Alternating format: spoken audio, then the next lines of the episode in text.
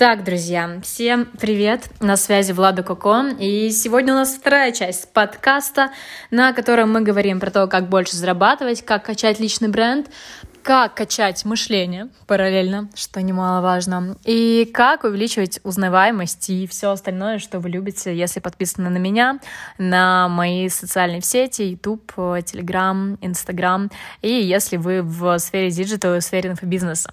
Сегодня мы с вами будем говорить о том, как стать лучшим в своей сфере, лучшим специалистом, экспертом, даже лучшим предпринимателем. Давайте с вами ответим на несколько вопросов. Первое — это почему люди одни считают э, там лучшими, первыми, топами на рынке, да, а других нет. А, как увеличить лояльность потенциальных клиентов, либо лояльность аудитории, то есть доверие аудитории к вам. И третье — это что нужно сделать, чтобы стать номером один на рынке.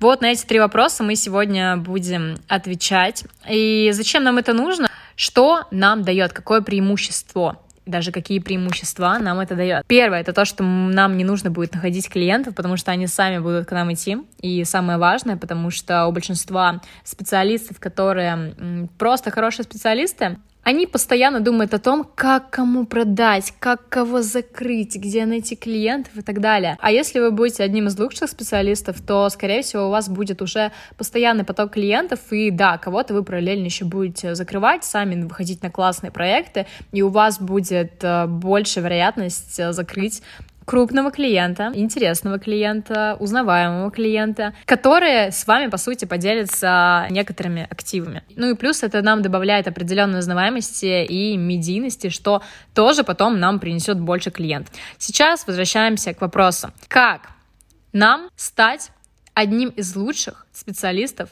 в своей сфере на рынке? Обсудим несколько пунктов, все я рассказывать не буду, потому что тут можно сидеть хоть до завтрашнего вечера все это обсуждать. А более подробно я все это рассказываю на своем обучении, когда работаю лично с, со своими клиентами. Так вот, наша задача — стать лучшим. Что отличает специалиста лучшего от обычного?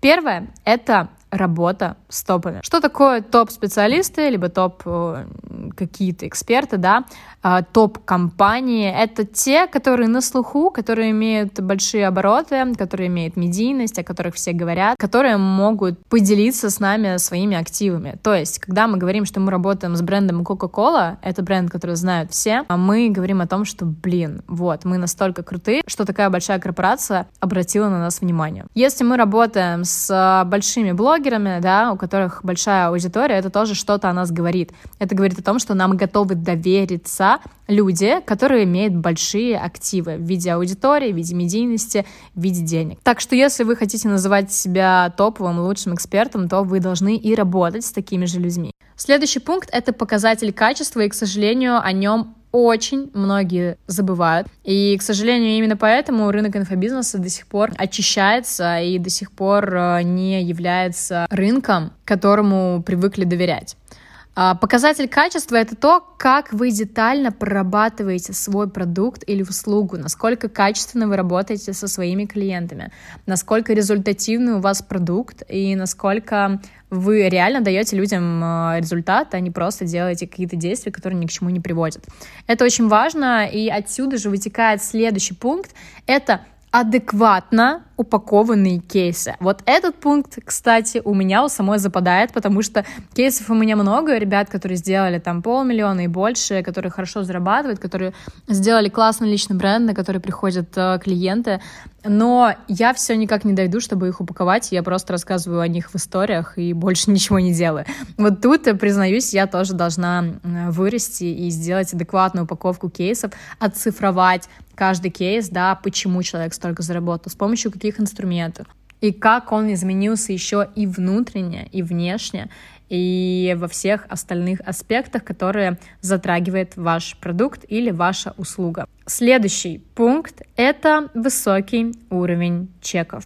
Вы сами понимаете, что когда мы начинаем работать с специалистами, и мы хотим работать с реально крутыми людьми, когда к нам приходит человек, говорит свои кейсы, говорит, какой он классный, крутой, называет маленький чек, там, в 10-20 тысяч, то у нас появляются вопросы, а почему человек, который говорит о себе как о э, крутом специалисте, называет маленькие чеки. Для меня бы это был такой диссонанс, и я бы подумала, что это какая-то наебка, если честно, потому что когда мы приходим к крутому специалисту, мы ожидаем соответствующие чеки, потому что крутые специалисты себя хорошо ценят.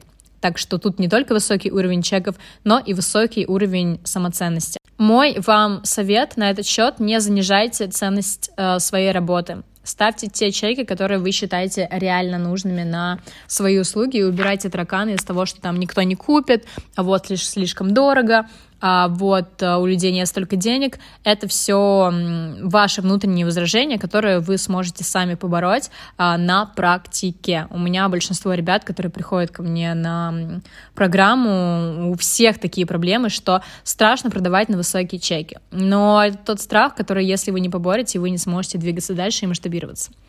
Следующий пункт — это уровень узнаваемости. И тут я хочу сказать о том, что я говорю не только о количестве аудитории, но и о качестве аудитории и о том, насколько о вас говорят. То есть, когда мы видим человека, у которого большое количество аудитории, например, тиктокер, это мой любимый пример, который я постоянно привожу. Есть куча тиктокеров, у которых там 8 миллионов аудитории в тиктоке, 2 миллиона, и в инстаграме вроде много подписчиков. Но проблема в том, что их никто не знает. То есть это какие-то люди, которые, которых принято называть ноунеймами. Да, у них много аудитории, но о них никто не говорит, о них нет постов в СМИ, и их почти никто не знает. И только аудитория не делает из них узнаваемых личностей. И тут очень важно, что узнаваемость — это не равно количество аудитории, это равно качество и уровень доверия и уровень того, насколько люди о вас говорят, и люди о вас знают, знают ваше лицо, знают ваши продукты и чем вы занимаетесь. Следующий пункт, который тоже вытекает из предыдущего, это как вы заявляете о себе.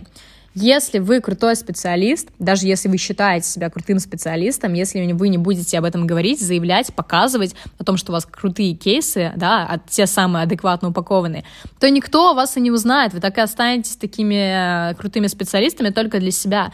Пока вы не будете о себе говорить, что да, я там э, работаю с высокими чеками, да, я работаю с э, топами, да, у меня качественный продукт, над которым я работаю, вы не как не донесете по-другому это потенциальным клиентам. Чтобы у вас росла лояльность, росло доверие от потенциальных клиентов и от аудитории, вы сами должны говорить о том, как вы работаете и насколько вы сами себя цените, и вы должны заявлять о себе в инфополе. Никто не обратит внимания на серых мышей, специалистов, которые о себе не заявляют, и никто о них не знает. Очень тяжело с такой позиции выйти на реально крутых клиентов, если о вас никто не будет знать, если вы не будете самостоятельно заявлять о себе. Никто не будет э, вас э, искать. Я знаю, что у многих есть такое убеждение, что ну, моя аудитория как-то меня найдет. Это не так, такого не будет, пока вы сами не начнете искать свою аудиторию и своих клиентов. Приведу пример на себе, совсем вышеупомянутым. Это то, что я сейчас западаю только по